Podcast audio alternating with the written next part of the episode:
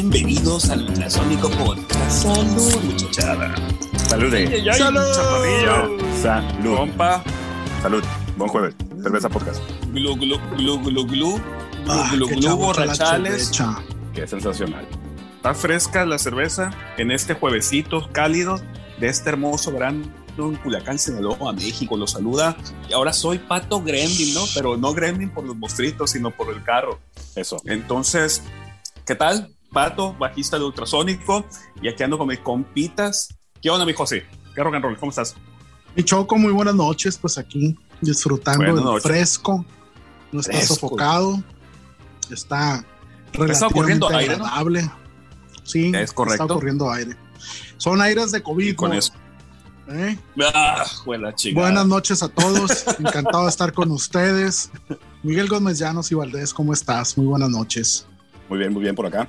Por acá se- seguimos en este, en este tema que ya es una tradición, que es el ultrasónico podcast todos los jueves, echando la platicada con unas cervezas como lo hacíamos antes Tomando. de forma presencial. Y ahorita pues nada más Ujú. no estamos de forma presencial, pero pues estamos tomando y platicando que, que eso se trata esta, este paso por este plano terrenal. ¿Cómo ven? Excelente. Los tomones del barrio, dicen. Sí, fíjate Así que es. Tomones del este, barrio. preocupado por acá porque pues después de, de varios días de, de cifras altas de contagios en nuestra ciudad de Culiacán y en todo el estado de Sinaloa, pues hoy ya, ya como que ya lo está Sí, sí, sí. validando la autoridad. Este, a nadie le da gusto, a nadie le da gusto que esto esté Ujú. pasando, pero pues estaba bien difícil que fuera de otra forma No. con, con el tema de las campañas y todo este tema de que ya se había relajado las Sí. medidas. Es como cuando vas a hacer pipí en la noche, que no prendes la luz y tú piensas que todo está saliendo bien hasta que te Ah. empiezas a picar todos los pies, ¿no? Entonces ahí Ah. sí, es exactamente igual. Lo mismo, exactamente igual pasó aquí. Lo Y mismo le acaba de pasar al refri. Con la puerta del refri abierta. Exactamente, exactamente. Hasta que te das cuenta que era el Qué refrigerador. cosas tan raras. Qué cosas tan raras te pasan, Pato. Así es. Bueno, pero vamos a entrando en materia, vamos a cotorrear de música, que es lo que, lo que más nos gusta, aparte de tomar cerveza y el rock and roll. Estamos cotorreando. ¿De qué se va a tratar el podcast, señores? Yo sí. Episodio número 70. Vamos con- Número Vamos. cabalístico. Vamos con qué, cabrón. ¿Cómo 7-0, chingas? 7-0. Habla pues. El pato trae, trae un jet lag ahí. Ah, ¿quién? ¿Yo? Tú, Yo, yo, no, yo. güey. A ver, sa- alguien saque al pato. adelante, adelante, pato. Estás en mi Vamos. ultrasónico podcast. se me está Vamos. cortando bastante, muchachos. Súbele el volumen al vamos a modem. ver un poquito. No pises el No, cable de internet. Entonces vamos a hablar de... de... uh, Ultrasónico Podcast, exactamente. Ve nomás, el delay son. Qué bárbaro. Ahí lo va a escuchar. Vamos. Ahí va, pues. Ahorita lo que el pato le, le Vamos, sube el espérame, volumen deja un al, aquí en al modern. Ahorita que le suba el volumen al modern y, y recupere A su ver, a la ver, a ver. actividad del internet. Aquí andamos ya, compa. Oye, ah, pues te digo, vamos a hablar, aquí el tema es hablar de discos favoritos, ¿no? Y traemos, ¿no? Cada quien va, era nomás traer como un disco a la, A la, a la plática, mesa de a la diálogo, mesa, la- a la a mesa la de debate. plática, Fíjate a la que mesa de antes, debate, exactamente. antes de entrar en materia, es menester mencionar que cuando decidimos el tema de este episodio, se me ocurrió la idea de hacer la pregunta abierta en Twitter a Correcto. toda la racita del, del Twitter, del que está agregada, pues yo creo que en su mayoría en nuestros en nuestros TLs ahí en Twitter. Sí, de raza Eh, mitotera, que pues. sí. Raza mitotera. Ajá, raza, raza ociosa, mitotera, que no tiene nada que hacer. Me- me- que- que Metichona. le vale madre el mundo metichona, por Mm. supuesto, no hay de otra. Y les hice la pregunta cuál era su disco favorito y por qué. Y pues, para mi sorpresa, ya ves que a veces es medio apático el pueblo bueno y sabio en las redes sociales. Hubo bastante respuesta, ¿no? Entonces, eh, ¿qué les parece si vamos entrando en materia, eh, comentando algunos aspectos de los discos favoritos o alguno de sus discos favoritos?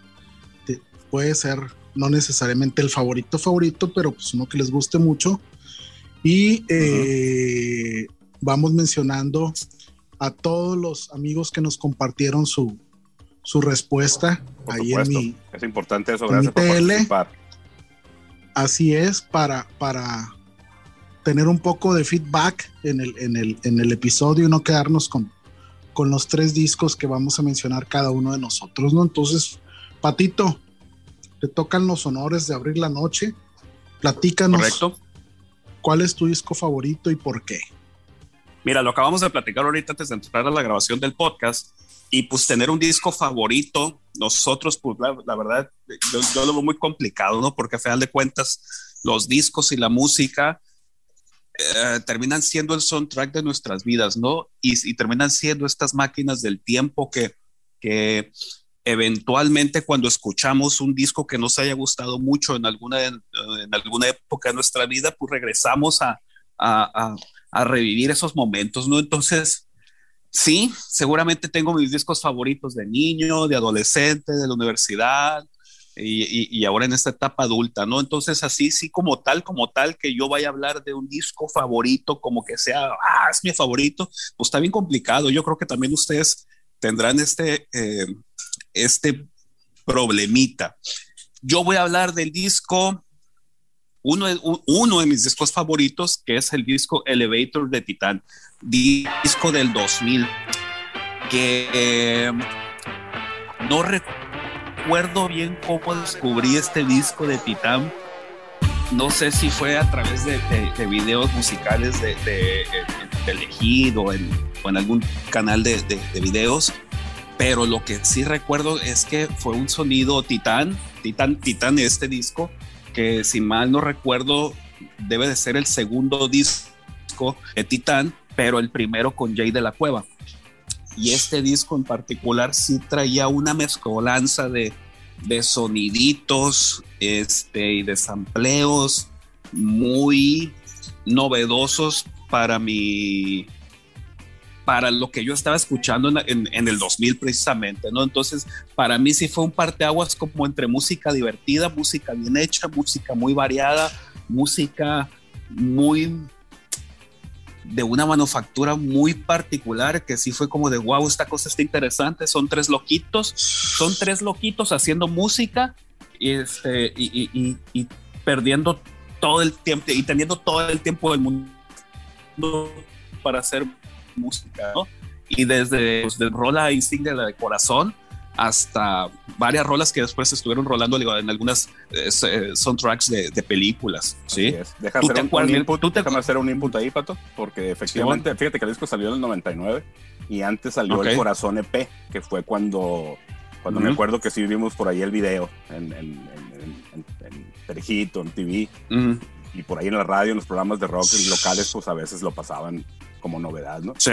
Este, ya, ya, ya, ya había un antecedente de Titán. Yo tenía el Terrodisco del 95, ese disco con la portada de un tráiler. Este, un tráiler, muy correcto. El, rollo. Este, para, la, para la época, pues también era, era donde venía la canción esta de Melamina Ponderosa, que siempre nos, nos llamó mucho la atención desde el título, ¿no? Y efectivamente, ya que salió el, el disco este de, de Elevator, este, yo lo compré luego, luego en cuanto me lo encontré y me acuerdo, pues obviamente lo escuchamos y si te acuerdas traía un, un interactivo que en ese años era, era, era, la moda, ¿no? De, que trajera material adicional multimedia y lo metías en la computadora y corría el, corría el programita este que estaba muy padre. Correcto. El primer disco con interactivo que yo tengo registrado en memoria fue el de Confort y Música para Volar, el unplug de, de Soda Stereo. Y fue muy curioso porque ese disco de Soda Stereo, eh, en el verano en el que lo escuché, también fue mi primer acercamiento con una Macintosh. Y me acuerdo que teníamos una Macintosh en Guadalajara en la casa de un primo y este y tenía el disco y le dije, oye, si sabes que si metes el disco a la computadora sale algo ahí como videos, no sé qué rollo. Me dice, ah, neta, Simón, Simón. Y fue como de, fue como eh, eh, wow, así como impresionante, ¿no? De wow, ¿a poco el disco que toca música también tiene videos y tenía dos, dos, tres cositas, ¿no? Y este disco de Titán en particular, el interactivo estaba impresionante, güey. Impresionante. No me acuerdo bien las cosas que, que, había, pero era como tengo idea que era como un cuarto lleno de cositas que le picabas a todo, ¿no? A lo que le picabas hacía, ruidos o se movían y había como una caja de ritmos que podías jugar con Había una caja de ritmos. Ajá. Es correcto. Es correcto, es correcto. Y tan me, tan me, me, me, llamó la atención este, este tema de los, de los discos interactivos que me clavé mucho y terminé haciendo yo discos interactivos con música, ¿no? Creo que uno de los discos de nosotros de, del ultrasónico, el algo, tiene una parte interactiva este, en donde hay fotografías de 360 grados, pues de un disco que grabamos en el 2004 o algo así, ¿no? Y creo que el de control remoto también tiene interactivo y después yo hice un proyecto que a ver si luego platicamos de él, el de Vaquero Porno, que también trae ahí un, interactivo de, de, esta índole. Pero regresando al tema de la música de, de, de Titán, pues la verdad es que para mí fue bastante refrescante, novedoso, este, la manera en que jugaban con, con los samples y con los sonidos y con los ruiditos. Estos tres fulanos que, que, que realmente eh, con personalidades muy, muy, muy, muy, entre, muy, como que andaban en la misma onda, pero sí muy diferentes, ¿no? Este, el sonido. Era en la época, donde estaban experimentando tú y Miguel lo de control remoto. No me acuerdo si fue antes o después de, de, de control remoto, pero, pero sí, sí, sí, sí tuvo que haber sido por, por, por esas épocas, ¿no? Donde ya se permitía mucho la experimentación eh, de música electrónica. Ahora, pues la música de Titán no es, aunque sí es electrónica, no es una electrónica eh, completamente rígida, ¿no? Porque sí, sí, sí, hay baterías, sí, sí hay sampleos, sí, sí hay eh, guitarras, sí, sí hay bajos, sí, sí hay muchos sonidos, pues, muchos sonidos de, de, de una banda eh, que, que, que sí tocaba en vivo.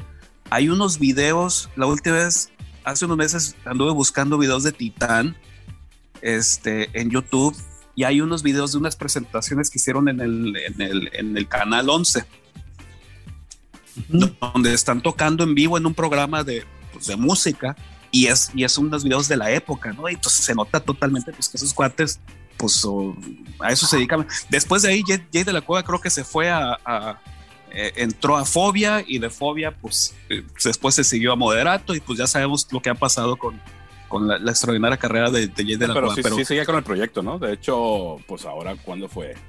Este, el último disco. El último disco 2016, 2016, digo, sí, ahí como que hubo un resurgimiento, estaba estaba de chilo lo que sacaron y eso, pero pues no tuvo, no tuvo mucho alcance, pero la música. Porque creo chilo. que no tuvo la frescura de este disco del, de, pues del Elevator. Todo tiene su momento, fíjate. Y Exactamente. Yo, que, yo, yo me acuerdo que, que me a... lo prestaste.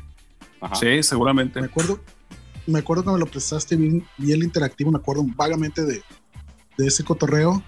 Me acuerdo que no me, no me gustó o no lo entendí, mejor dicho. Uh -huh. eh, pero sí, so, sí sonaba muy interesante el concepto de, de tener lo que es el, el, disco tradicional, o sea, los, los tracks de la música uh -huh. y, la, y, el plus adicional, pues de, de tener ahí un, un, rollo con el que podías jugar o ver otras cosas. Y, lo, y luego Estaba, sabes que este, este disco en particular sí sigue siendo de mis favoritos porque eventualmente me lo llego a encontrar en, en, en, el Spotify y le vuelvo a pegar una checada. Y siento yo, para mí, que tiene este sonido bastante atemporal, pues. O sea, que ni sigue sonando ni viejo, ni moderno, ni vanguardista, ni nada, pues es como de, ah, es el disco de Titán, pues, o sea, y es como de, y me recuerda una buena época de, de, de, de mi vida, pues, seguramente. Ah, es que ¿no? fíjate Entonces, que, que, por esos este... años, el 99, Pato, este, pues ahí era cuando uh -huh. empezabas, pues de hecho hay muchos discos de esos, de esos años, de, de un poquito antes o poquito después, que ya eran de duetos o de, o de, o de bandas, digamos, que no tenían la formación tradicional de una banda de rock, ¿no? Eh, Los, hey. los Titans no eran una banda de rock, tenía sus cositas y eso, pero siempre, pues por el tipo de banda, eh, siempre se, se, se, se, hizo sinergia con el, con, tocaba en, conciertos de rock, pues, y, y, y alternaba con grupos rockeros, ¿no? Entonces era como parte de la, de la escena. Y fue cuando salieron estos, todos estos grupos con estos formatos, pues por las posibilidades que daba tener cajas de ritmos y sintetizadores y programaciones y samplers, donde podías disparar sonidos sí, en vivo sin necesidad de que estuviera un chango ahí tocando la batería o tocando un teclado, sino que se tocaban solos y hacías todo, todo el show. Y por ahí yo creo que Titán fue de los primeros exponentes mexicanos, cuando menos que tuvimos oportunidad de conocer hasta acá, porque pues son, son, son, de, son chilangos. Hey. Este, pero pues de alguna forma te, te, te, te, muestran una nueva forma de hacer música, ¿no? Y en, en, yo estoy seguro que cuando recién sí, lo, sí, escuchamos sí. no teníamos idea cómo lo hacían, ¿no?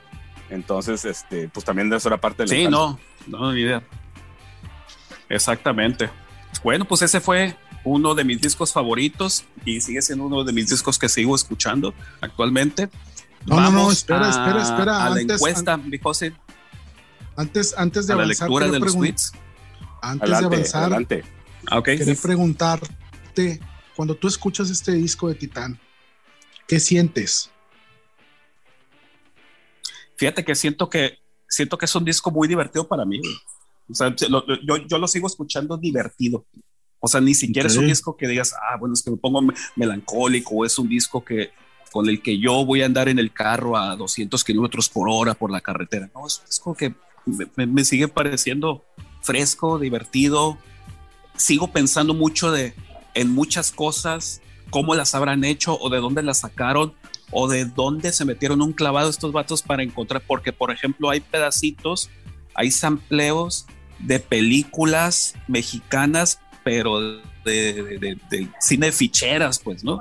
Entonces, pues, ¿cuántas películas de ficheras tuvieron que haber visto estos gallos para decir, ah, voy a agarrar la frasecita esa de, eh, hola, ¿y, ¿y, tú no bailas? No, al rato. Y ahí era una musiquita ahí al fondo de ping, ping, ping, y muchos ruiditos, ¿no? Y era como de, híjole, estos ratos tema, tuvieron ¿no? todo el tiempo del mundo. Hey, tuvieron muchísimo tiempo para escoger sus, sus ruiditos. Esa parte, ¿no? Pero a mí, a mí me sigue pareciendo bastante divertido. Divertido, a diferencia de otros discos donde sí te, donde sí te pones más ecléctico, ¿no? Como Dark Side of the Moon, que, que, que también es de mis favoritos y ese es como de, ah, voy a escuchar Dark Side of the Moon y, este, y necesito un tiempo y ni si voy a sacar mi, mi cerveza oscura y, voy, y mi, mi, cigarrito y todo el tema, ¿no? Excelente. No, este no, este, este, este es como de, hey, órale, escúchale play y... Vamos a pasarla órale, bien. Y, y, y, exactamente, exactamente. ¿Qué onda? Muy bien, pues vamos, vamos a compartir algunas de las respuestas que se generaron en Twitter. Y vamos, vamos a, a y vamos a, a, a, a, escuchar las respuestas y a juzgar severamente, ¿no? Porque a eso sí, venimos sí, fíjate, aquí sí, y para le, eso es Twitter. Le, le, digo, no textual, pero di cuál fue el tweet que, que con el que llamaste a, que participara la, la gente del Twitter. El tweet tenía una pregunta, decía, amigos, por favor contesten la pregunta, ¿cuál es su disco favorito de rock y por qué? Eso era todo. Sí, pero eh, bueno, dijiste la... que porque íbamos a hacer un episodio así, así y pues queríamos su, su, input. Adelante. Así es. Bueno, vamos empezando con las primeras respuestas a esta pregunta. Empezamos con don Ronaldo González, gran amigo, eh, gente de la cultura intelectual de la localidad, eh, escritor, quien nos compartió que su disco favorito es Black Sabbath, del mismo nombre, el primer disco de Black Sabbath porque es un disco eh, que marca el inicio del género del heavy metal, pero además tiene tintes bluseros. A Ronaldo, a Ronnie, que le mandamos un abrazo, eh, le gusta mucho el blues, igual que a mí. Es buen conocedor de blues y curiosamente su respuesta me sorprendió. Yo pensé que iba a mencionar algo de Rory Gallagher, eh, algo de alguno de los bluseros eh, de antaño y no, Black Sabbath, con Black Sabbath yeah. es su disco favorito. Aaron Ibarra, Aaron Tweet, nos compartió tres discos, porque no pudo separar, se le complicaba decir cuál era su disco favorito. Esa es la Señaló, bronca. Esa es la bronca. Eh, bueno, lo que pasa es que aquí, eh, antes de avanzar, quiero precisar que eh, esto es un rollo bien subjetivo, ¿no? Entonces, habrá quienes tengan la dificultad de, de poder decidir cuál es su disco favorito, como hubo algunas respuestas ahí en el, en el Twitter que decían que no era posible. Y es eh, válido, es válido totalmente. Y es muy válido, pero habrá quien no, no, se complicó, que simplemente puso su respuesta señalando su disco o de sus discos favoritos, ¿no? Y Directo. continuando con, con Aaron Ibarra, él compartió un útero de Nirvana, recordando que era el primer disco que compró con su dinero. También mencionó Black Sabbath con Black Sabbath, eh, y por último compartió este disco de Stevie Ray Vaughan, que es una obra maestra, que se llama Cool Don't Stand the Weather. Gran disco blusero. Paris Padilla, escritor también intelectual de aquí en la localidad, radicado en la Ciudad de México, nos compartió el a Aerosmith con Get a Grip, un disco noventero por autonomacia.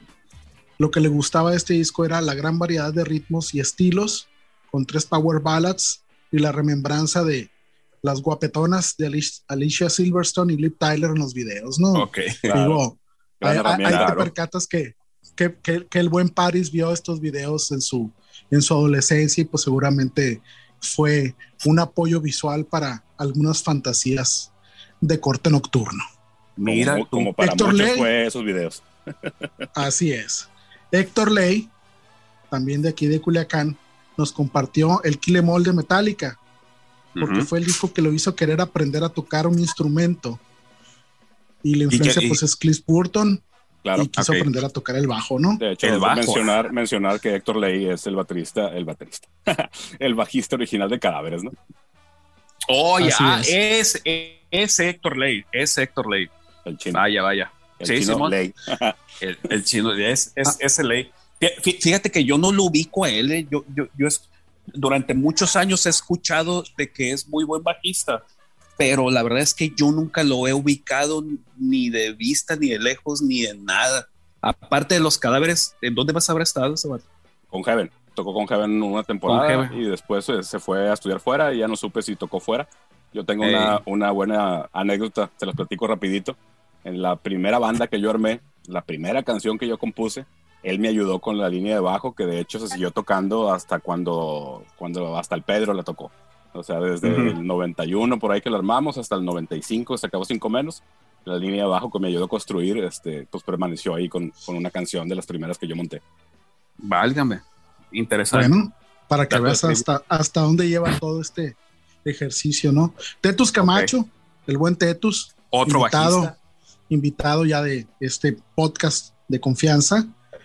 De plano nos, no- no- nos puso que no podía responder la pregunta que pues, era muy complicado, ¿no?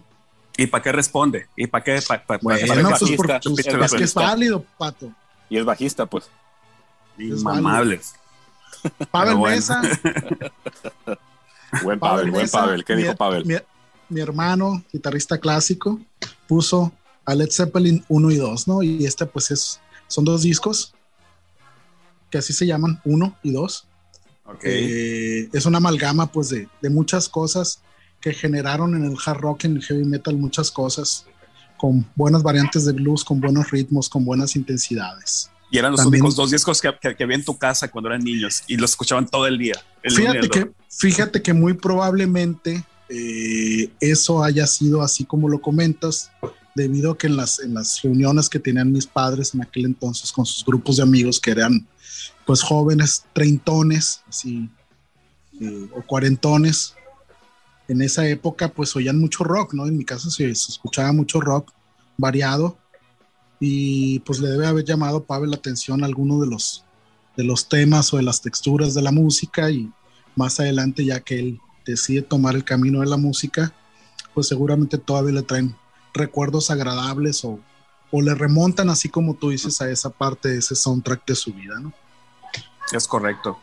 Luis Alfredo Santana Barraza nos compartió a los Rolling Stones con Exile on Main Street, un disco precisamente grabado en el exilio a raíz de los problemas de los Stones en Inglaterra por la cuestión de los impuestos.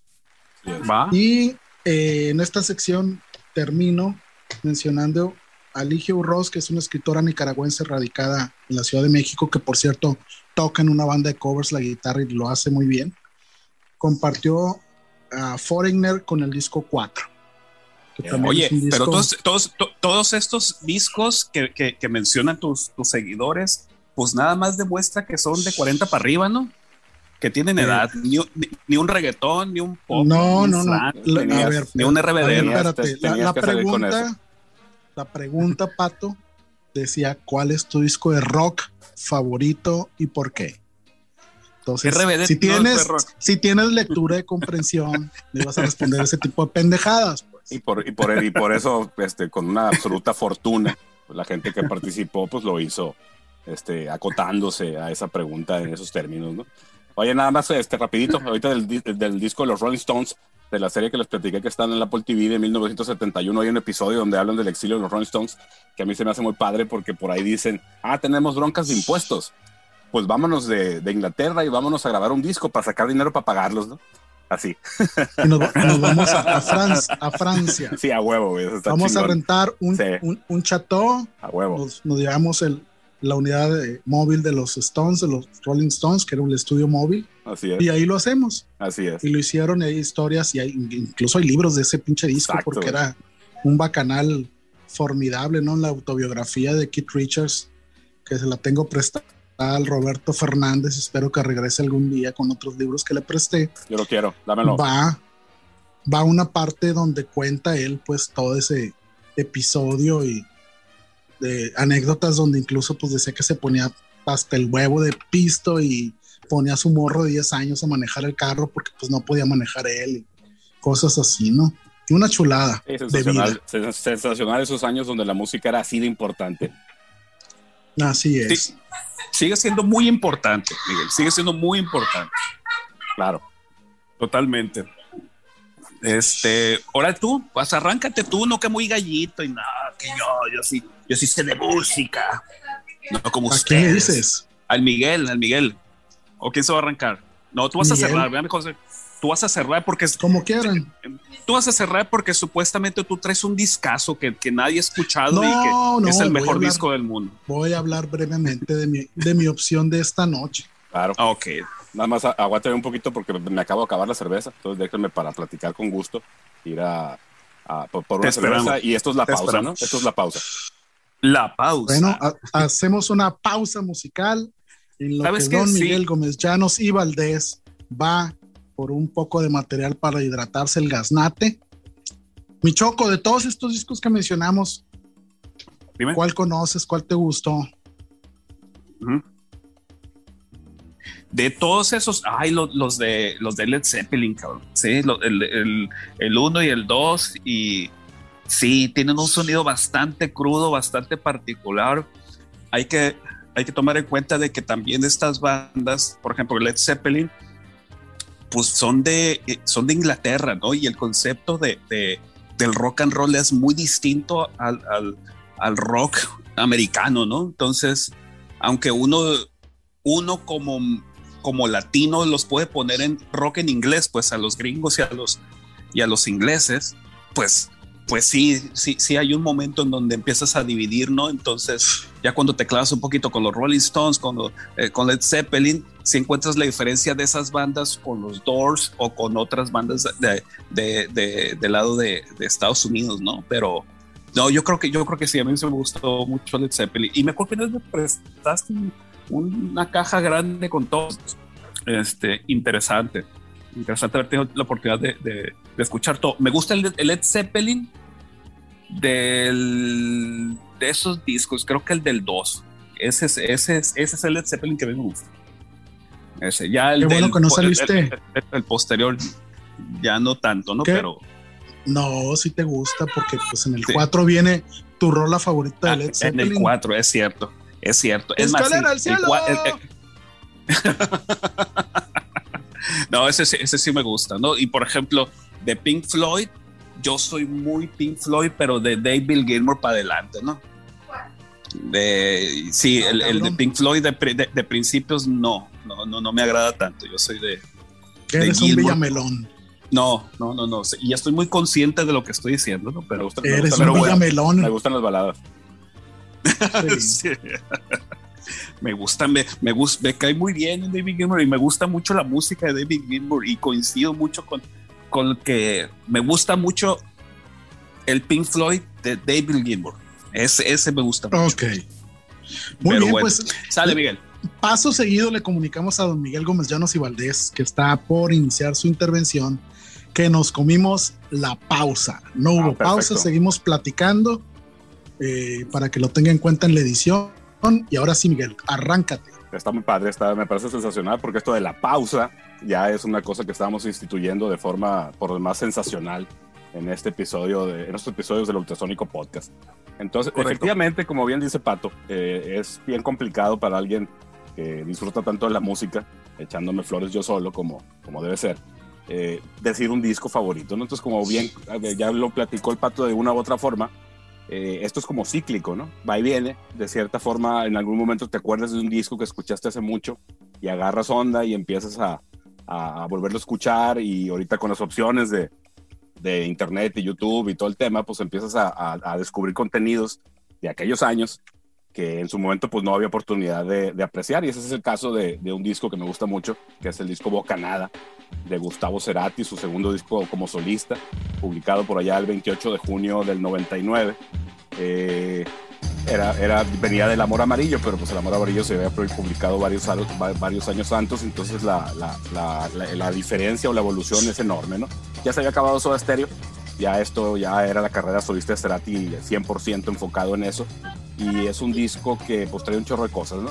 Eh, yo, eh, más, más que entrar en datos técnicos o, o, datos de estudio o ficha bibliográfica que pues, está disponible por ahí en internet, voy a platicar mi experiencia cuando lo escuché porque es un disco que está lleno de texturas, ¿no?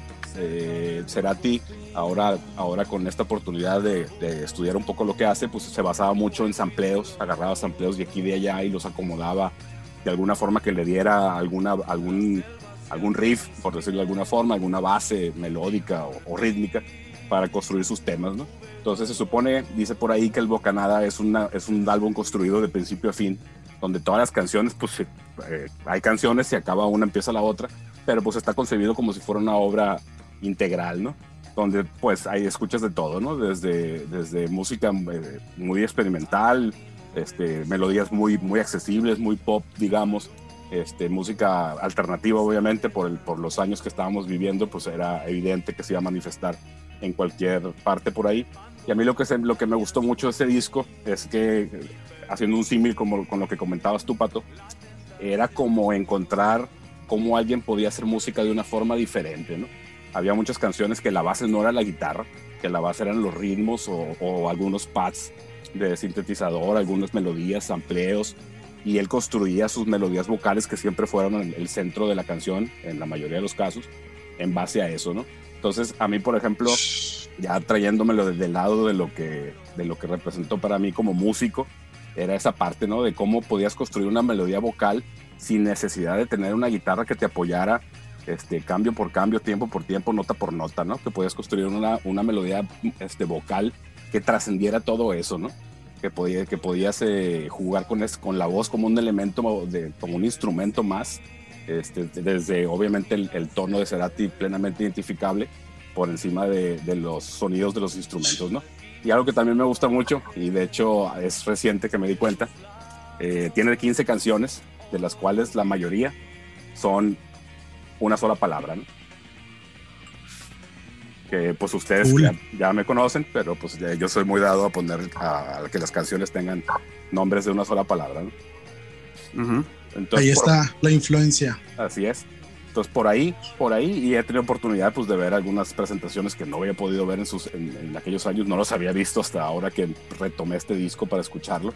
Este, y pues por ahí se me hizo bien interesante recuperar y refrescar eh, varias de las canciones que pues en su momento fueron, fueron bien, bien significativas. Para mí fue un disco que yo escuché mucho, por allá del 99, en, en las largas sesiones de escuchas después de los ensayos ahí en el cuartito.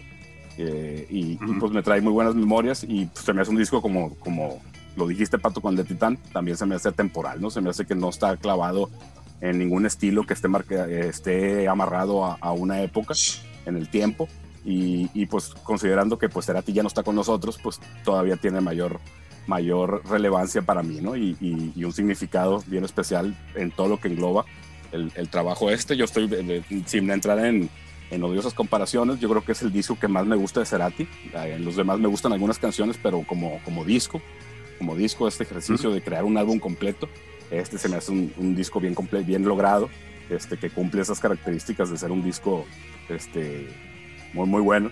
Que, uh -huh. que, pues te digo, 20 años después, todavía le sigo encontrando el gusto de escucharlo. ¿no? Fíjate que ese, sí ese disco particular, lo que mencionas. Di. Bueno, te, uh -huh. te decía que es, es, bien importante lo que mencionas porque en la construcción de las canciones muchas veces se obvia, se pasa por alto la cuestión de la melodía de la voz. Eh, y en mi opinión, muchas canciones adolecen de ese sello distintivo donde la voz eh, le da una textura y una profundidad distinta a lo que es la parte de la instrumentación. Entonces, lo que mencionas, Miguel, me, me hizo pensar inmediatamente en el disco de Sea Change de Beck, un disco que ya hemos mencionado en algunas ocasiones aquí en el podcast, porque ese disco, cuando yo lo escuché, me sorprendió muchísimo.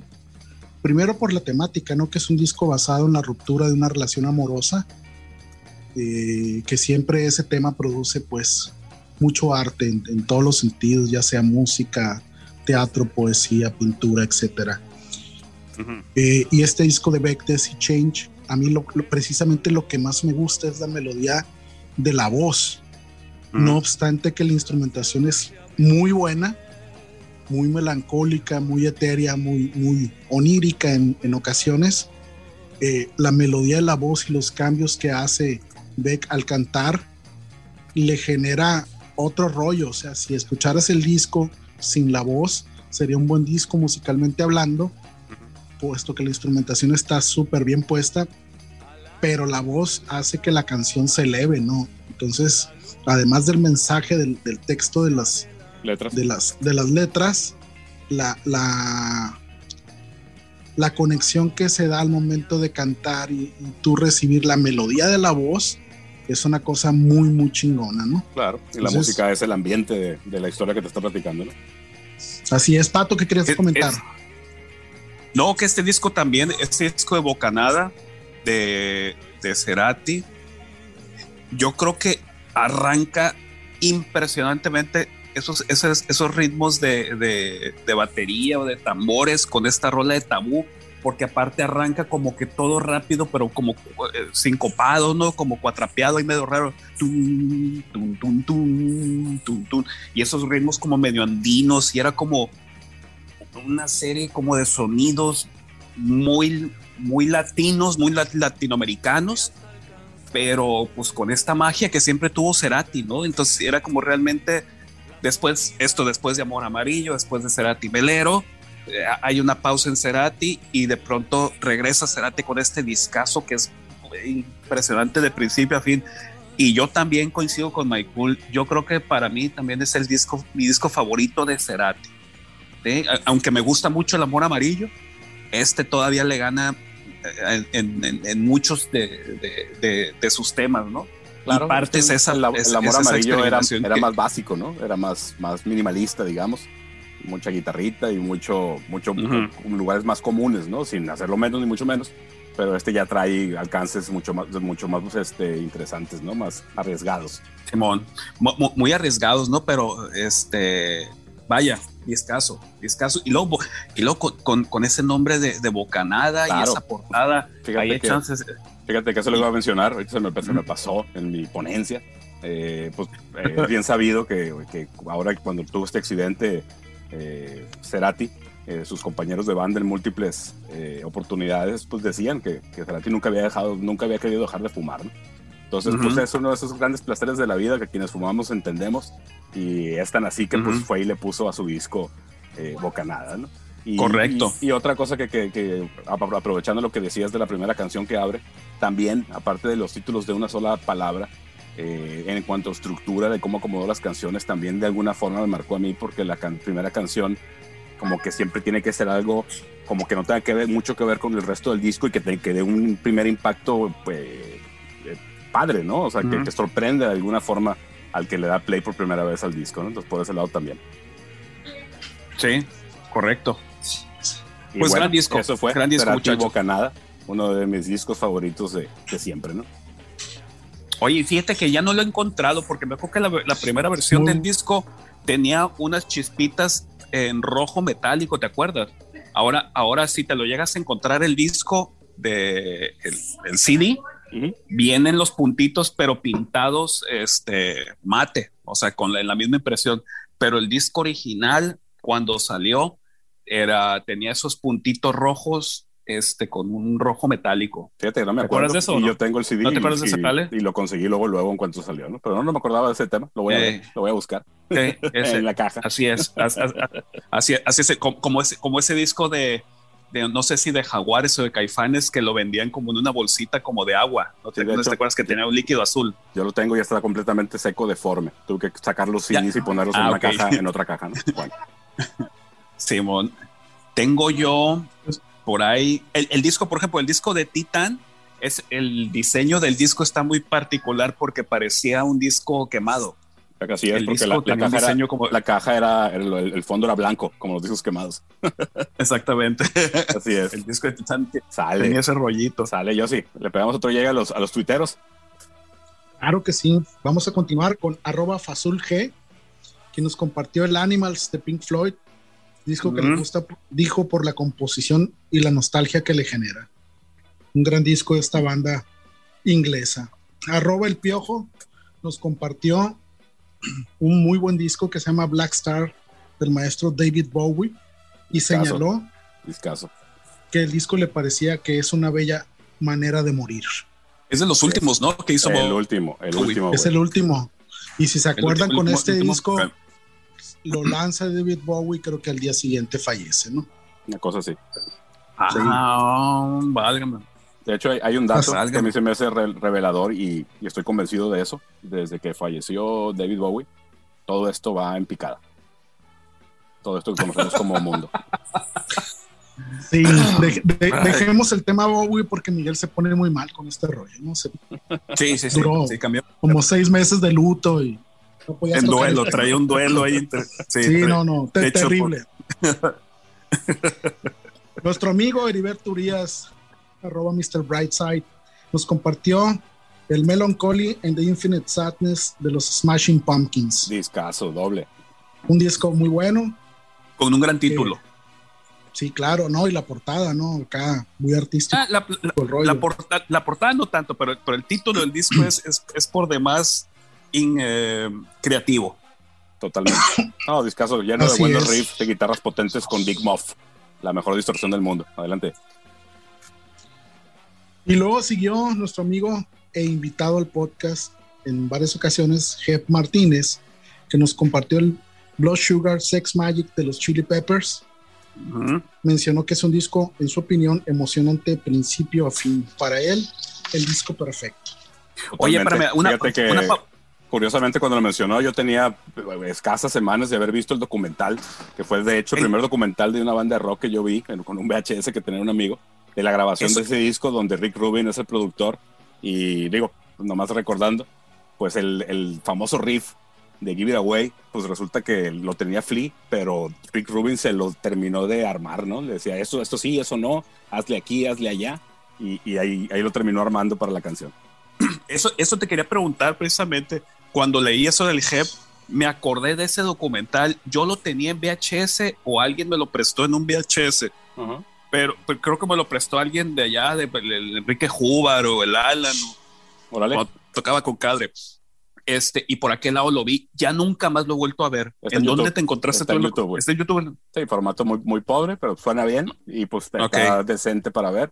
Tiene mucho Sí, tiempo ahí colgado, no lo han tumbado por derechos ni nada, sorprendentemente, pero bueno, adelante. Es una oportunidad. Y está, y- y- Continuamos. y está doblado el español. No, salió así. Ah, valió. Aprende inglés, morro, ya chole. Arroba Full Heptic nos compartió el Master of Puppets de Metallica, que fue su primer disco comprado, ¿no? Ya. Napoleón Romo nos compartió Dark Side of the Moon eh, de Pink Floyd y señaló que los temas llegan atados, dinero, tiempo, muerte. Claro. Nuestro amigo e invitado Chava Gallegos nos compartió el Diablito de Caifanes, ¿no? Que esto es algo que él menciona incluso En su, en su episodio como solista. Que ese disco, por Eh. cierto, el, el- el- el dato curioso de ese disco del Diablito no se llama El Diablito, originalmente se llamaba Volumen 2, cabrón. Así es. Sí. El diablito Y- y era la- porque, por un elemento de la portada, eh, onda mexicana, ¿no? No, es, es que haz de cuenta que el papelito del cassette tenía, bueno, el diseño de la portada tenía esta tarjeta de la lotería del Diablito. Entonces, al momento del el diseño, en el lomo del diseño, quedaba la palabra del Diablito de la carta de la lotería y, la gente, y, y en el cassette no decía volumen 2, pero por ahí venden, por ejemplo, en, en Mercado Libre y en Amazon, gente que tiene el CD, que en el lomo dice volumen 2, güey. Sí. Claro, de Entonces, hecho, pero yo, de hecho, yo, yo, yo tengo el CD y a mí no me tocó esa parte del El- cassette porque los cassettes son para pobres, ¿no? Ay, totalmente, totalmente. Adelante, yo sí. Ay, Dios.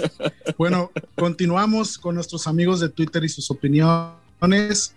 Eh, Chico Cantú, el Chico Chico Malo 1. Ay, a ver, ¿qué, ¿qué dijo este? Get a Grip también. Pero en cassette. Aerosmith. sí, ah, obvio, es, es prieto, pues. Y, y obviamente él se acordaba de ese disco por los videos, ¿no? De- es una Sí, fortuna claro. que se acuerde cómo se llama Ah. el disco. Exactamente fue lo que dijo, que era su disco favorito. Fíjate nomás por Alicia Silverstone.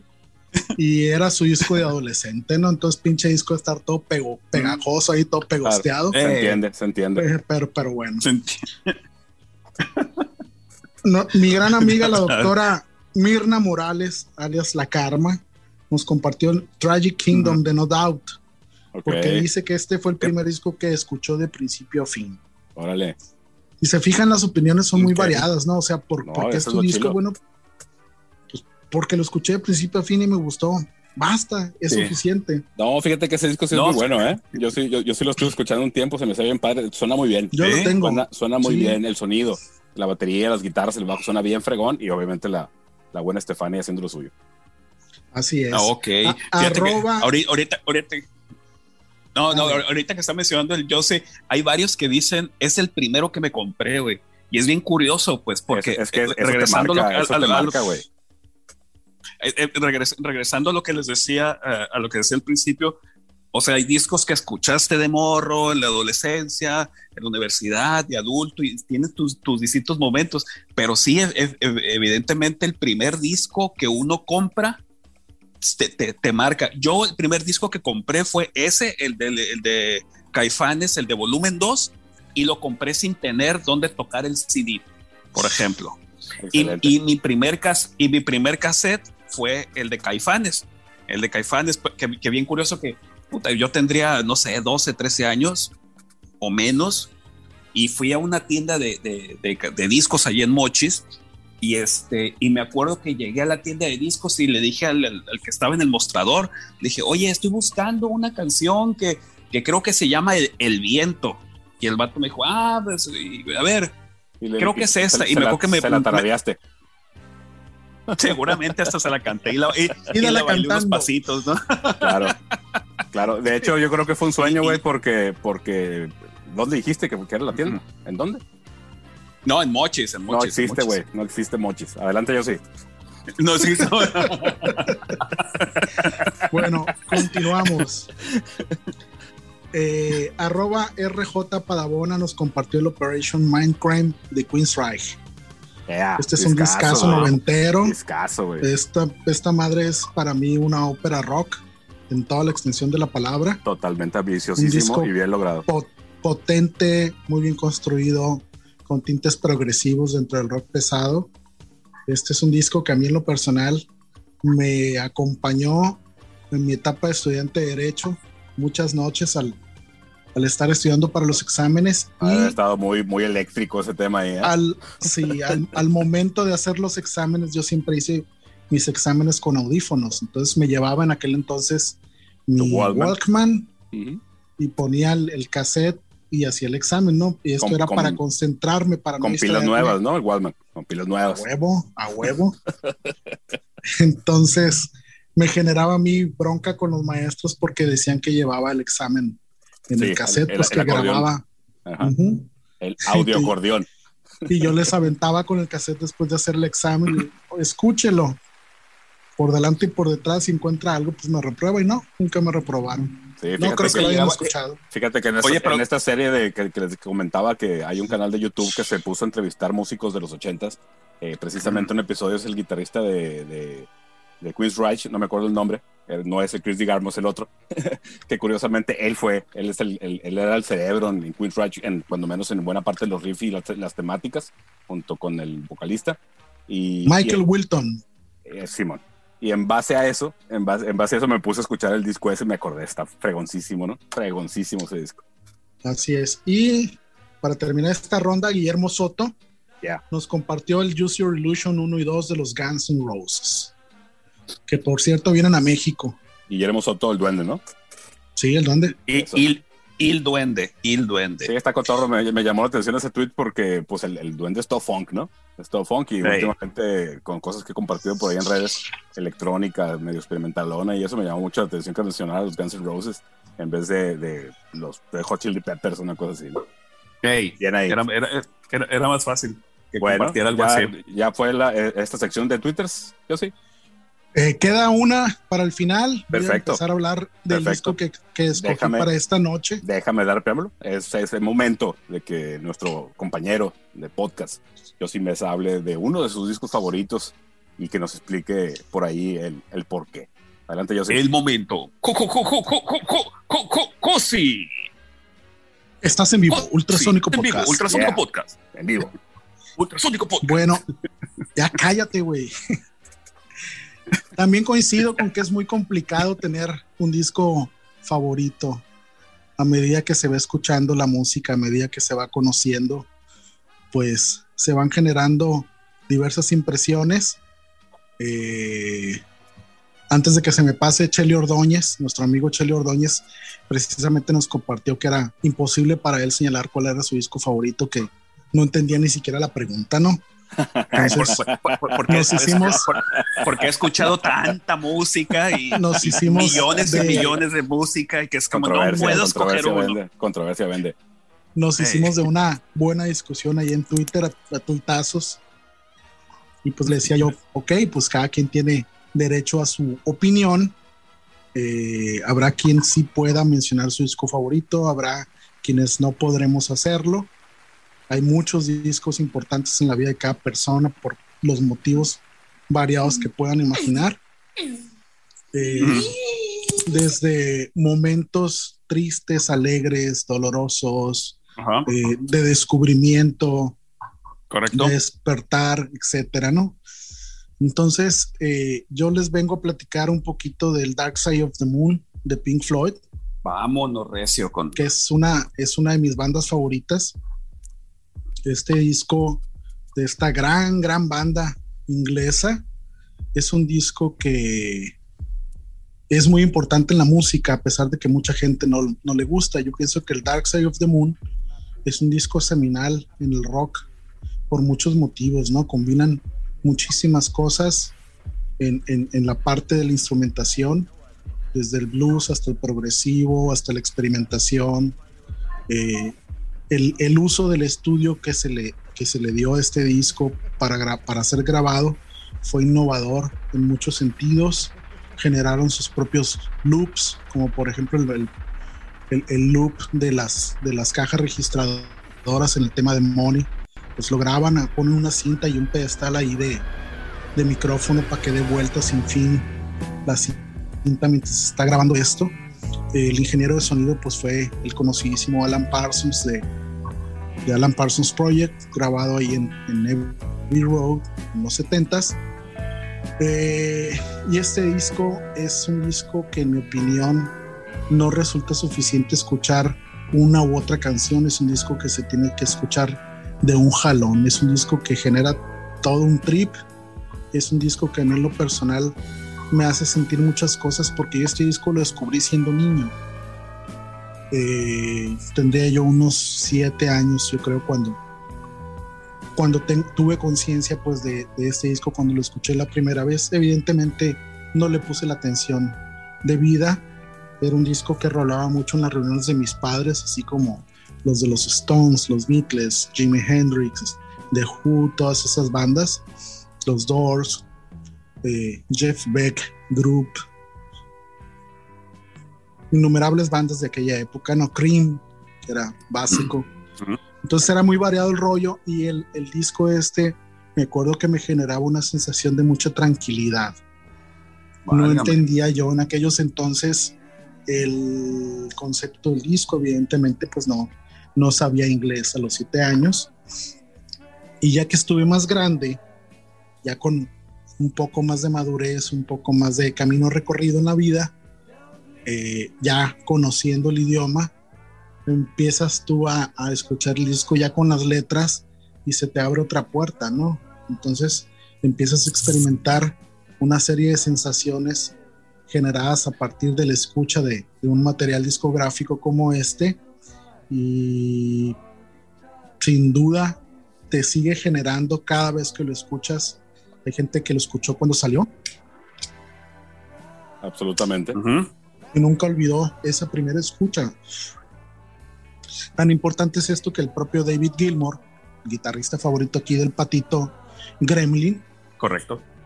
siempre ha manifestado ¿no? el, el- el- el- disappointment de no haber tenido la oportunidad de escuchar el Dark Side of the Moon por primera vez como todo el mundo pudo hacerlo. ¿no?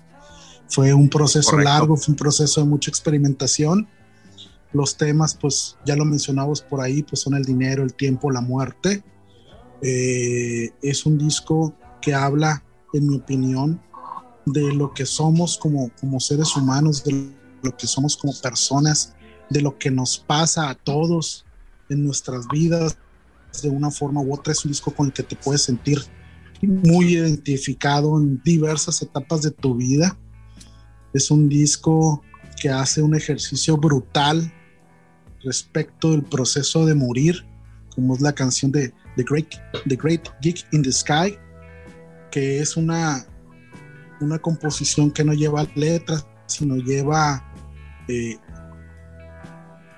pues no sé, son, Acrobacias son de voz. vocalizaciones, acrobacias de voz de una cantante inglesa que se llama Claire Torrey, que grabó el disco con las pocas indicaciones que le dio la banda y que se convirtió pues en un ícono, ¿no? Eh, yo tuve la fortuna de ver a Pink Floyd cuando se presentaron en México. Me acuerdo que cuando vi ese tema, pues sentí escalofríos, ¿no? Cuando, cuando tocaron ese tema y muchos otros, porque es todo un trip, un concierto de estos cabrones. Eh, era una sensación eh, muy fuerte, muy poderosa, que sin duda a mí me marcó, ¿no? Aunque he tenido la oportunidad de ver a muchas otras bandas, ese concierto de los, de los Pink Floyd fue, yo creo que el mejor concierto al que yo haya asistido en mi vida. Es un disco ¿Te, que, te tocó el, te tocó el sonido, te tocó sonido cuadrafónico en el, en el Sí, concierto claro. de Pink Floyd? fíjate que fue en el Que, Foro que Sol. siempre, sí- sí- siempre presumen esa parte, ¿no? La gira Del Fueron Pulse, dos ¿no? fechas y te voy a explicar. Me tocó estar ubicado en uno de los laterales, más o menos a la mitad y casi hasta la parte de arriba, dos filas, pues ya estaba el, el, el- el- el barandal. Veías para abajo y antes de que empezara el concierto, eh, me acuerdo que cuando ya iba a empezar, se levantan unas plumas con una serie de torres de bocinas por afuera del Foro Sol. Y cuando empiezan a tocar, pues tú oyes cosas que sientes que no están viniendo desde el escenario, sino desde, otra parte. Yo incluso volteaba hacia abajo, hacia la grada abajo, a asomarme a ver si había bocinas ahí, porque no entendía por qué estaba escuchando cosas que no venían del escenario, ¿no? Entonces, el, el concierto de Pink Floyd pues es un tripsote porque es un rollo de música, luces, iluminación, imagen, eh, elementos visuales como el avión que se estrella en el escenario, etcétera, etcétera. La pantalla redonda que ya es La patentada por ellos. pantalla redonda que se llama Mr. Screen, eh, con todos los lazos, las luces, y es donde proyectan pues las imágenes escogidas para los diversos temas que van ejecutando. Y finalmente ese es el show, ¿no? Es ver todo el espectáculo, no ver a los músicos. Ajá. Lo menos, lo menos importante es la imagen del músico, sino el, el- el show que te están dando y la retroalimentación que se genera. Y que obvio no te quiero, no te quiero mencionar el quemadero de mota. Yo tenía mota cuadrafónica por todos lados, ¿no? Este No, disco, Todavía te dura el efecto, ¿no? sí, todavía. Este disco del Dark Side of the Moon fue un disco que partió plaza, partió agua, eh, que inmediatamente se colocó en el gusto de la gente, al grado de que duró años en la lista del Billboard. Y Ujú. por ahí creo que en, en Alemania había una fábrica que lo único que hacían era imprimir el Dark Side of the Moon. Así de, Ok. de- de- de ese calibre.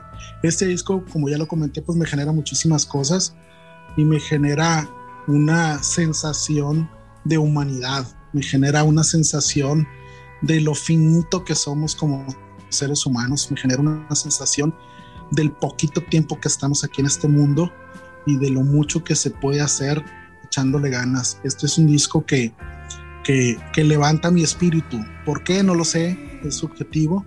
Es un disco que me genera una profunda tristeza, es un disco que me genera eh, una introspección muy fuerte, muy profunda y es un disco que en definitiva creo que va a ser de los grandes elementos de las obras humanas cuando ya no estemos en este mundo. Así de atemporal lo considero y así de generoso es el mensaje que, que viene en el disco, ¿no?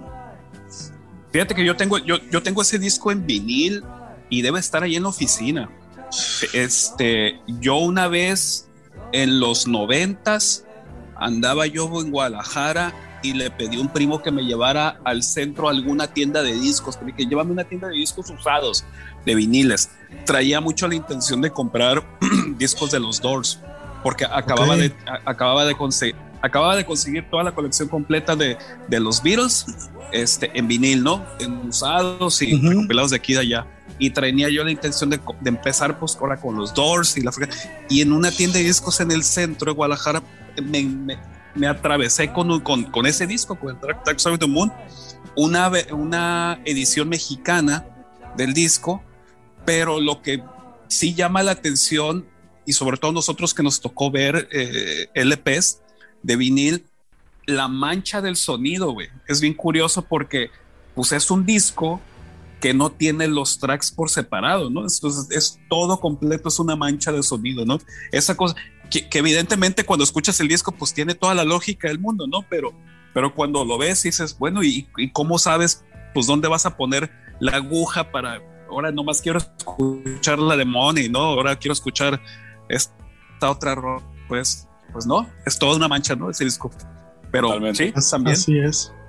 Fíjate que yo tengo ese disco, bueno, lo tuve en vinil, lo, lo tengo en dos versiones de CDs, la normalita, la, la más comercial, y tengo una en CD que es chapeado en oro. Tómala. Chapeado. Sí, Ómala. ba- bastante carito Sí. me salió, pero decían pues el rollo del marketing que se iba a escuchar mejor y que estaba masterizado y la mamada cuando salieron los CDs, ¿no? Simón. Excelente. Bueno, de, de este disco me ha tocado ver pues in- innumerables eh, documentales y programitas. Hay uno ahí que es el Classic Albums, donde sale Alan Parsons platicando de muchas de las cosas que tuvieron que hacer innovadoras para la, para la época, eh, para lograr ciertas cosas de las canciones. Y esa parte pues está bien padre, sobre todo porque en aquel entonces pues no había elementos como los hay ahora con las herramientas digitales para manipular el sonido y eso siempre es, es, es bien interesante, aunque ya no lo puedes hacer de esa forma, este, la idea, la idea a mí se me hace eh, un- un- una cosa que siempre puedes recuperar para, para hacer cosas, ¿no?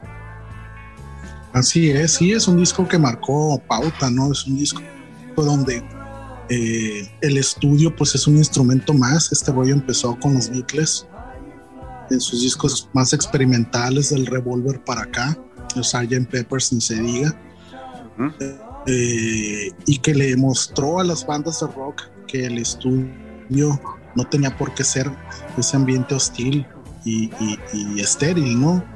Donde, donde la banda pues sufría para ejecutar las rolas y darle una intensidad adecuada para mostrarlas al público. Sí, claro, Adelante, no, Pato. no- no era el lugar oye. nada más donde ibas a grabar, pues era un lugar que era una herramienta realmente. Adelante, Pato. Oye, yo sí, ¿y, y qué opinión te merece esta cosa de que el sonido empata eh, hasta cierta medida con, el- con la película del Mago de Oz? güey? Fíjate que es un ejercicio de ociosidad muy bueno. Macizo, ¿verdad? Porque- Macizo, macizo. porque eh, si tú buscas en YouTube, creo que está ese rollo del, del Wizard Sí, ahí está en of the. Moon o, o The Dark Side of the Wizard, no, no sé cómo se llama. Y lo ves, sí hay partes que empatan, ¿no? Sí hay partes Pero, donde sí, dices, pero empatan, de- empatan des- descaradamente, ¿no? O sea, sí, sí llega un punto Sí. donde dices, no, sí, sí, sí, sí, está muy cañón, pero solamente son como los primeros 20, 22 minutos, ¿no? Es como de, y ya de ahí para adelante Sí, ya o sea, no ya- empata nada, ¿no? Sí, fíjate que esas Pero sí se no- nota no, como que- No es que lo haya investigado, ni mucho menos, pero, pero como bien dice Yossi, eh, yo creo que fue un tema nada más de que por algún accidente afortunado, el ritmo con el que construyeron las canciones, uno de los tracks, los primeros tracks, y el ritmo con, que- con- con el que construyeron el screenplay de la película, pues de alguna forma comparten algún, alguna cuestión ahí en común por alguna cuestión, ¿no? Sí, no, cuando, no. cuando construyes No, no, cualquier pero- cosa, pero- pero cuando construyes cualquier cosa, pues obviamente suceden en el tiempo, pues. Entonces es, es una, para mí es una coincidencia afortunada, no creo que lo hayan hecho es profeso, ¿no? No, Ahora, ellos mismos hay- lo hay- han hay- negado. Claro, Hay, hay, hay que recordar que este disco es un disco de marihuanos también. ¿no? Durante muchos, muchos años fue un disco completamente marihuano. Entonces, fíjate los que, que, encontraron esa parte, esa, esa que parte- coincidía la película con la música, tuvieron que haber estado fumando mucha, mucha cantidad de, de, claro, de, de claro, pasto, pero ¿no? fíjate que esa, esa parte yo creo que ya tiene que ver con, con el rollo cultural de cómo el, el, Eh. el público que, que, apreciaba, que apreciaba este disco de esa forma, pues tenía ese común denominador que Ujú. les gustaba este tema de, de recurrir a sustancias para pasarla bien o para escapar de la realidad o Es para correcto. lo que sea que lo hayan hecho, ¿no? Sí, hay, hay Sí. discos así, ¿no? Este sin duda es uno de ellos, ¿no? Donde la experimentación con las drogas estaba muy ligado, ¿no? Al- al- a la escucha de los temas de, de este trabajo discográfico. Otro disco que sin duda marcó pauta en ese sentido fue el de Israeli Years de, de, de The Cream. Esta banda, super banda que duró muy poquito tiempo en activo, inglesa, donde estuvo Ginger Baker y Eric Clapton y, y Jack Bruce en el bajo. Eh, era un disco donde la gente tomaba LSD, ponía el disco, lo escuchaba y veía la portada, ¿no? Una portada de muchísimos colores, muy llamativa. Y pues generaba un tripsote, ¿no? Quienes han consumido LSD, pues platican qué es lo que sucede. Me viene un pasaje de uno de los libros del escritor mexicano José Agustín, donde cuenta su experiencia con, con los alucinógenos y ponían este disco y el Sgt. Peppers de los Beatles y el tipo decía que veía catedrales construidas a partir del sonido. Entonces hace una explicación bastante llamativa. Yo en lo personal pues no, nunca he consumido ese tipo de sustancias, pero creo que deb- sí debió de haber sido algo impactante, ¿no? Donde la mente al estar alterada por, por este tipo de, de drogas eh, genera una experiencia muy distinta a quien lo escucha sin drogas, ¿no? Eh, creo que este rollo de los discos es, es, es, como lo comentaba el pato, un rollo súper personal, por lo mismo súper subjetivo, donde cada quien va dándole cabida en su interior a un material musical que le genera algo, que le, que le repercute algo, que le provoca algo. Claro. Y creo que finalmente así es como debe de ser la música. No necesariamente un vehículo para pasar un buen rato, sino algo que te deje una sustancia importante en tu espíritu. Creo que el construir música, creo que el compartir música, creo que el escuchar música, creo que el tocar un instrumento para generar música, para mí en lo personal va encaminado a, a darle algo a tu espíritu. Y si ese algo le gusta a la gente, pues qué mejor. Y si no, pues buena tarde, ¿no? Pero Totalmente. bueno, este es el rollo con los discos.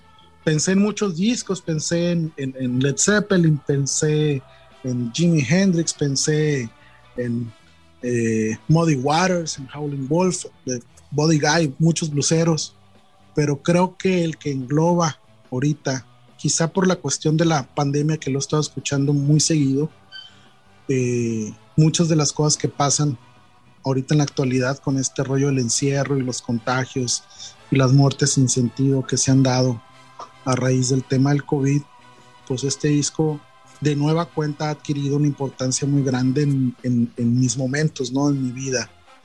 Y seguramente cada quien tendrá sus propias conclusiones, pero esos son los discos de los que hemos platicado esta noche.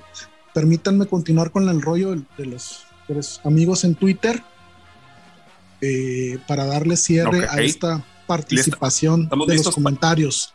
Claro, adelante. Seguimos con eh, La Gómez, arroba La Gómez, Válgame. Berta, le mandamos un saludito, quien está ahorita generando vida. Esperemos que todo vaya Correcto. bien. Eh, ella nos comparte el Highway to Hell de ACDC. Sorprendente, Híjola, eh, disco potente, duro, una banda correcto. muy chingona, vigente todavía. ¿Y su, mar- y- y su mariachi contestó? Sí, pues ya lo dijimos, ¿Cuál? él compartió el de los Smashing Pumpkins. Ve nomás, qué fresa, qué vergüenza. Súper fresita, ¿eh? Súper fresita. Eh, sí. Sí, por ahí, por ahí, por ahí me tocó ahora en la semana ver un, un- un- unas, re- unas reseñas de bandas de rock clásico y dicen pues que es que ACDC siempre suena igual. ¿Y para qué quieres que hagan otra cosa, güey? O sea, ¿sí ¿Entiendes? ¿Eh? Pues sí, sí, ese es, es Sí, otro sí, sí. rollo.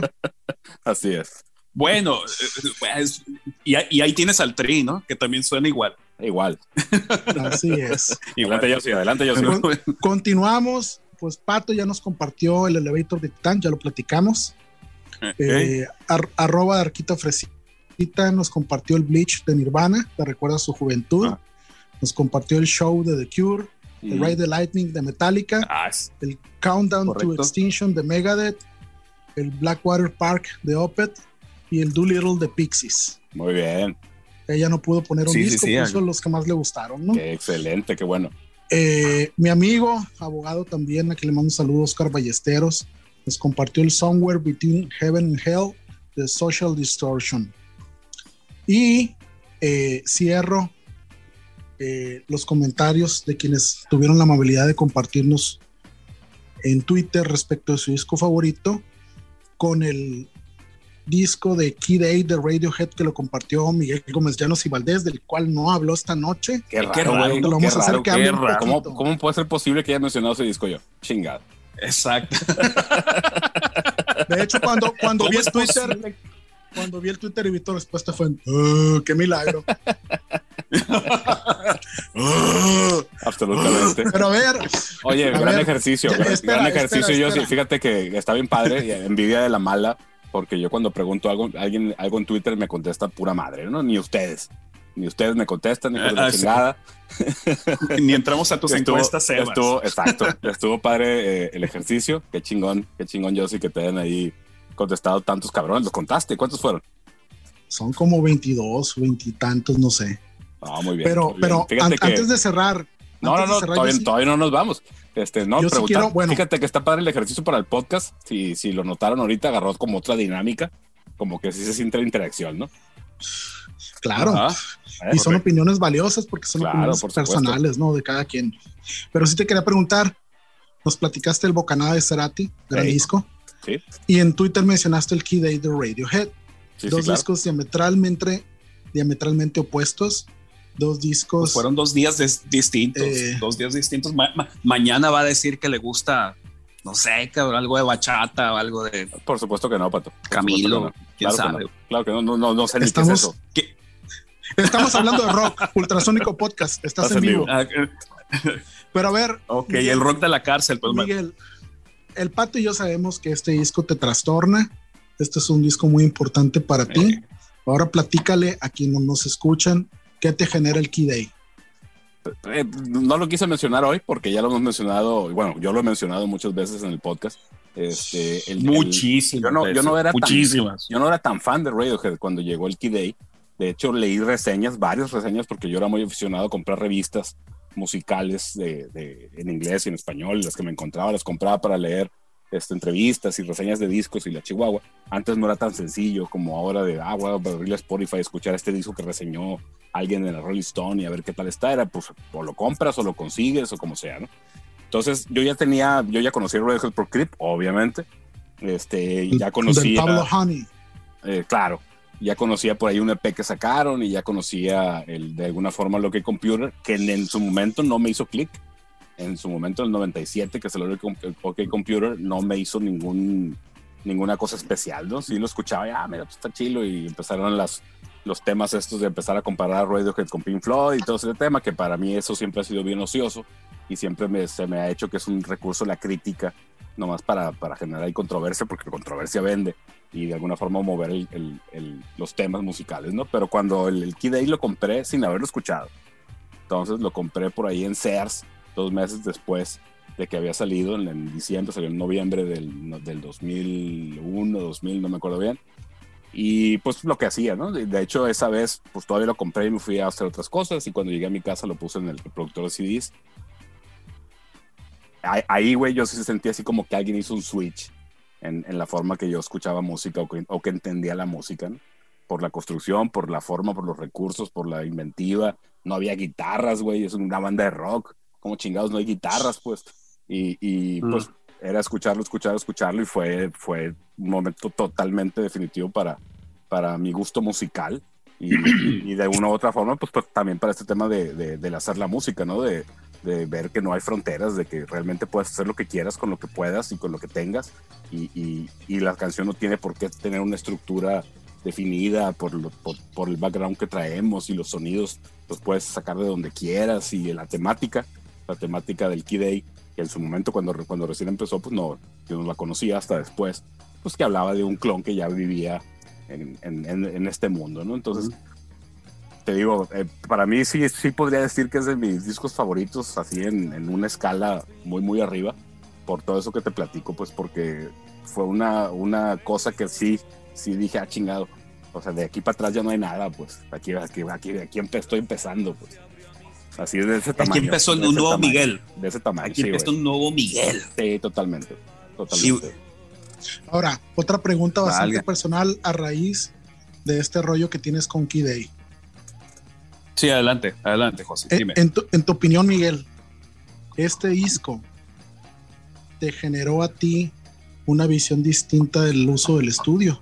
Totalmente, güey, totalmente, porque ahí pues por el hype del disco sí había oportunidad de leer muchas cosas en, en, internet, este, todavía pues cuando no, había toda esta posibilidad multimedia, pues leer texto, leer lo que escribía la gente.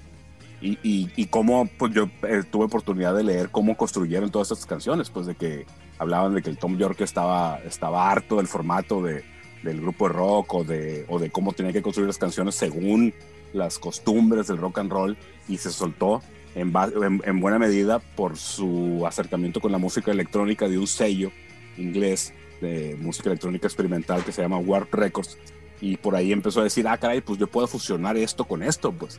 Entonces, esa conexión, esa conexión, eh, te digo, cuando escuchas música de alguien más, como en el caso de los discos que me han mencionado, lo que hacemos de, como fans de la música o como músicos es eh, dar varios pasos adelante porque alguien ya, te enseñó su catarsis, ya te enseñó su proceso, ya te enseñó de que yo escuché todo esto y ahora estoy aquí y tú ya avanzaste de cierta forma todo eso que ya avanzaron con toda esta música que escucharon antes para lograr eso que te están mostrando, ¿no? Entonces, de alguna forma, eh, así lo, lo, asimilé y te digo, a mí me abrió ese tema y hizo buena, eh, en, su momento fue determinante que teníamos este acercamiento ya con las computadoras, con los programas para hacer música. Y, te digo, te abre, te abre las posibilidades en otro sentido. Se me, me quedó muy grabado cuando dijo el Tom York que él no podía construir en ese momento canciones como Karma Police o como las, las grandes canciones noventeras de Radiohead, sino que tenía que construirlas en base a ritmos, ¿no? Entonces ahí también dices, ah, chinga. Entonces te digo, no necesitas realmente una progresión de acordes para construir una canción, la puedes hacer arriba de un loop de ritmos, pues. Entonces, por ahí. Por Así ahí. es. ¿Eh? Sí, Totalmente. que este disco lo escuchamos hasta el cansancio y un cuartito muchas noches. Que fíjate que se descompuso el CD player, se quedó ahí, entonces no había forma de escuchar otra cosa.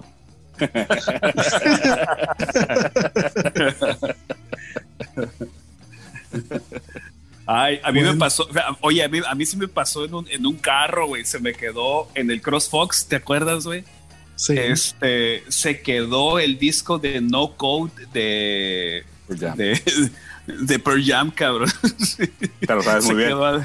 Me lo supe muchísimo y vendí el carro y se fue el disco adentro. no más. no, pero, pero, ese disco me gusta mucho porque, fíjate, esa parte está muy interesante porque el disco No Code se abre de tal manera, por, la portada son muchas fotitos y se abre de tal manera que se juntan como cuatro, cuatro partes de la portada y de lejos se, es un triángulo con un ojo en medio, ¿no? Pero aparte, este, Illuminati, exactamente, y aparte eh, no tenía librito, más bien tenía como unas, eh, eh, como unas Polaroid Este, y atrás venían las, las, las letras de las canciones, güey. Entonces estaba muy curioso porque yo tenía ese disco originalmente y después no sé cómo estuvo que me lo encontré en una tienda otra vez y lo volví a comprar pues para ya tenerlo pues porque pues, era como de hey, ese fue mi disco de Pearl Jam y, las y se te volvió a quedar en el carro. No, lo curioso es que las Polaroid eran diferentes, güey. O sea, haz de, De- cuenta de que hecho, sí, era la. Polaroid de, No. la rola cada, polana. cada- cada edición era diferente. Las Polaroid no eran iguales en Sí. todas, güey. Esa era parte, esa- Exactamente. Es una parte chila de los discos de Pearl Jam. Está, está- está muy perro, está muy perro. Ese disco y el disco de Vitalogy, o sea, fí- físicamente me, me- me gustan muchísimo, cabrón. Mucho, mucho, mucho. Claro que sí. Vitalogy, que es como un, libr- como un librito de, de anotaciones. Claro que sí. Gran disco, gran disco, gran disco. Bueno, Pero pues aquí. Gran ejercicio, gran ejercicio, señores.